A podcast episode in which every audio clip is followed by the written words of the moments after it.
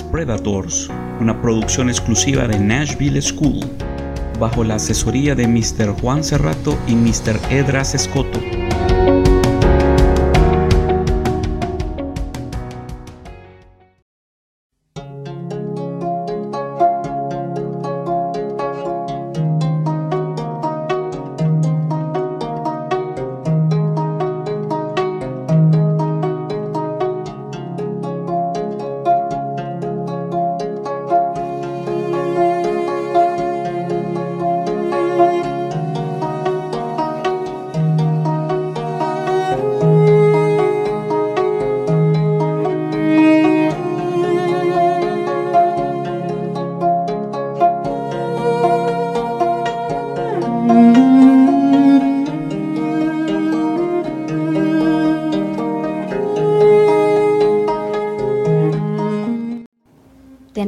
Astucia que frena la cólera y espera el momento propio para desencadenarla.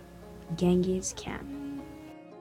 Cuando escuchamos hablar del imperio mongol, un nombre se viene a nuestra mente, Genghis Khan, quien recibió el nombre de Emperador Universal. Si no conoces de quién se trata, fue un príncipe, general y también guerrero mongol del siglo XIII que se convirtió en uno de los más grandes conquistadores de toda la historia. Pero cuidado, no es por ello por lo que ha sido recordado a lo largo de los siglos. Lo que caracterizó a este guerrero y al imperio mongol fue la crueldad de sus hazañas, ya que utilizó todo tipo de recursos para lograr intimidar a sus adversarios. Este fue un dicho imperio tras unificar a las tribus nómadas y mongolas, su capacidad para liderar a los mongoles y su genio militar así como las historias que describen la brutal violencia que ejerció sobre millones de personas, como engrandecieron a su persona. Su nombre real era Temujin. Pertenecía al clan Borjigin, un grupo nómada en el que su abuelo y padre habían sido líderes. Sin embargo, su suerte cambió pronto cuando su padre fue envenenado por clanes rivales mientras él era un niño. Genghis es el nombre que obtuvo tras ser nombrado Gran Khan en 1206. Cuentan que obligaba a sus hombres a entonar una melodía sin letra, para que a la hora del combate los generales introdujeran las órdenes en dicha canción para que fuera más fácil comunicar las estrategias. Genghis Khan promulgó la Yasa, una ley general que regía la vida ciudadana. En ella estableció medidas específicas relacionadas con la situación y los derechos de las mujeres. Prohibió el secuestro de las mujeres, ya que era frecuente en las tribus vecinas para obligarlas a casarse, el adulterio y la venta de mujeres. La ley establecía que todos los hijos de un hombre, con su esposa o su concubina, fueran hombres o mujeres, eran herederos legítimos autorizó a las mujeres a acceder al ejército y podían ocupar diversos puestos militares, entre ellos la defensa del campo de batalla. Y se preguntarán, ¿qué fue el Imperio Mongol? El Imperio Mongol fue un estado imperial de Asia Central, fundada en 1206 por Genghis Khan, quien logró imponer su autoridad sobre todas las tribus mongolas. Es el segundo imperio más extenso de la historia, luego del Imperio Británico, ya que llegó a abarcar unos 24.000 kilómetros. Se extendía desde el río Danubio, en Europa, hasta la península de Corea, en Asia. Incluía los actuales territorios de Mongolia, China, Corea, Irán, Irak, Afganistán, Kirguistán, Uzbekistán, Turkmenistán, Kazajistán y partes de Turquía y Rusia.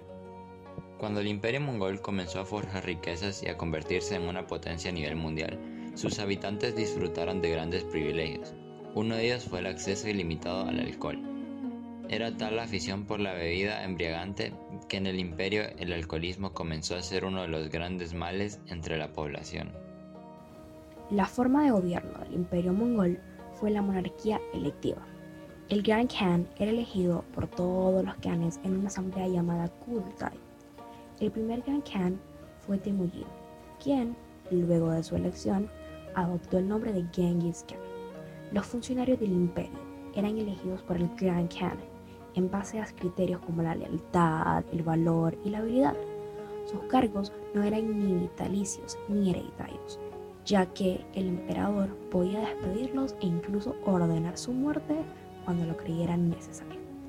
Estos funcionarios se encargaban de recaudar impuestos y tributos, reclutar soldados, mantener abastecidas las postas para los mensajeros imperiales, llevar un registro de las actividades oficiales y entablar relaciones con los gobiernos vecinos.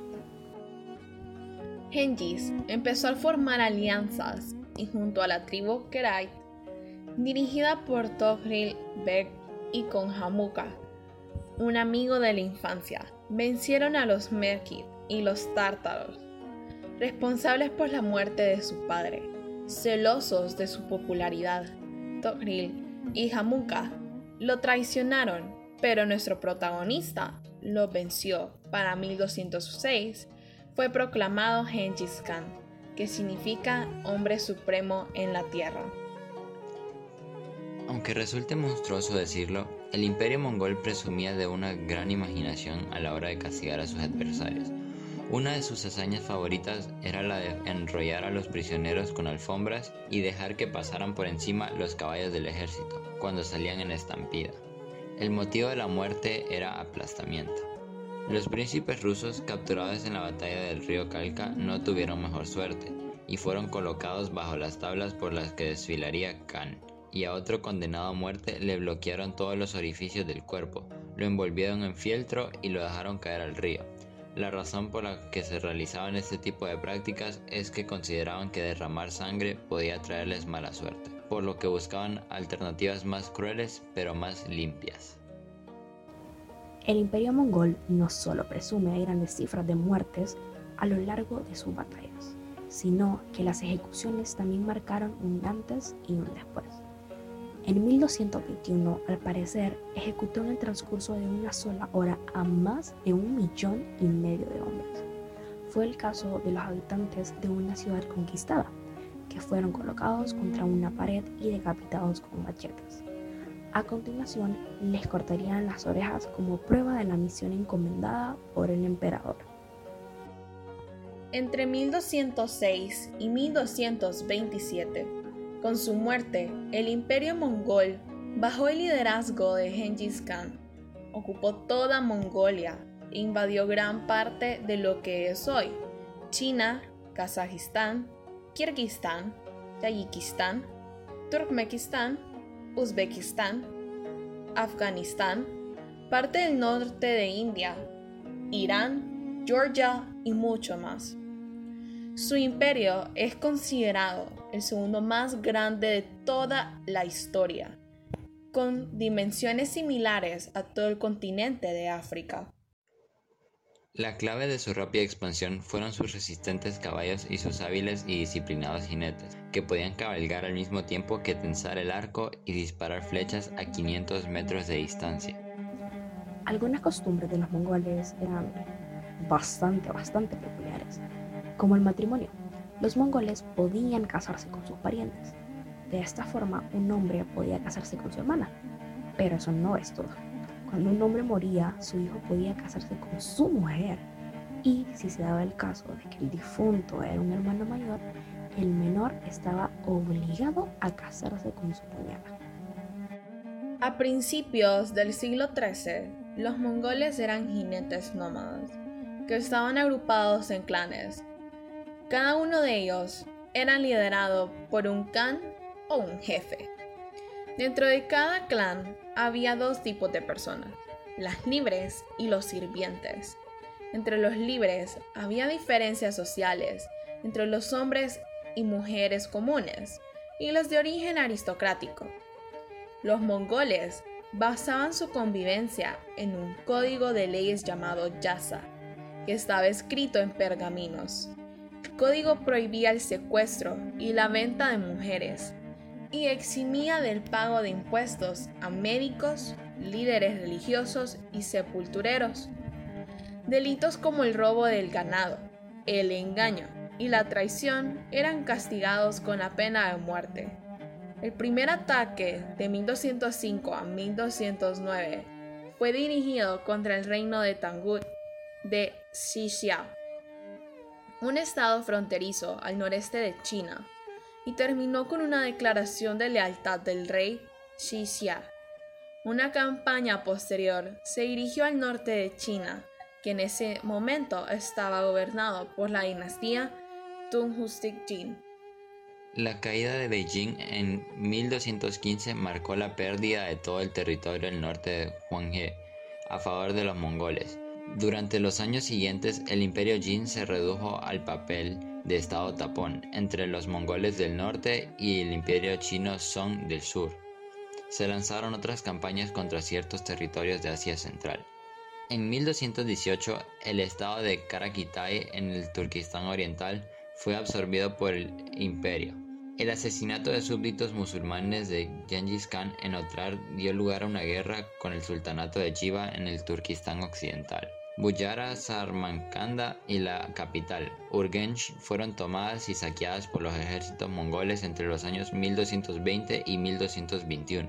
Las tropas de Aban, a principio de del siglo XIII, la economía del imperio mongol se basaba en la cría de caballos, el pastoreo de cabras y ovejas, y la caza de animales salvajes como jabalíes, ciervos y conejos.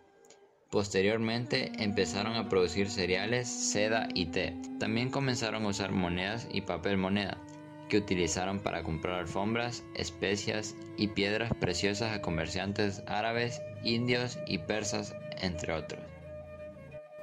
La idea de una misión divina para gobernar el mundo estaba presente en la propia mente de Genghis Khan y en la de muchos de sus sucesores, pero este imperialismo ideológico no tenía fundamento en la sociedad nómada como tal. Probablemente se debió a las influencias de China, donde la ideología de un mundo, un gobernante, tenía una larga tradición. La creación de imperios nómadas en las etapas y los intentos de extender su dominio a las partes más asentadas de Asia Central. Finalmente, a todo el mundo conocido también puede haber estado influidos por el deseo de controlar las rutas del comercio terrestre intercontinental. El deseo de saqueo tampoco puede ser ignorado, y ciertamente no fue por accidente que los primeros ataques de las federaciones nómadas se dirigieron generalmente contra los estados que se beneficiaban del control de las rutas comerciales en Asia Central, como la famosa ruta de la seda.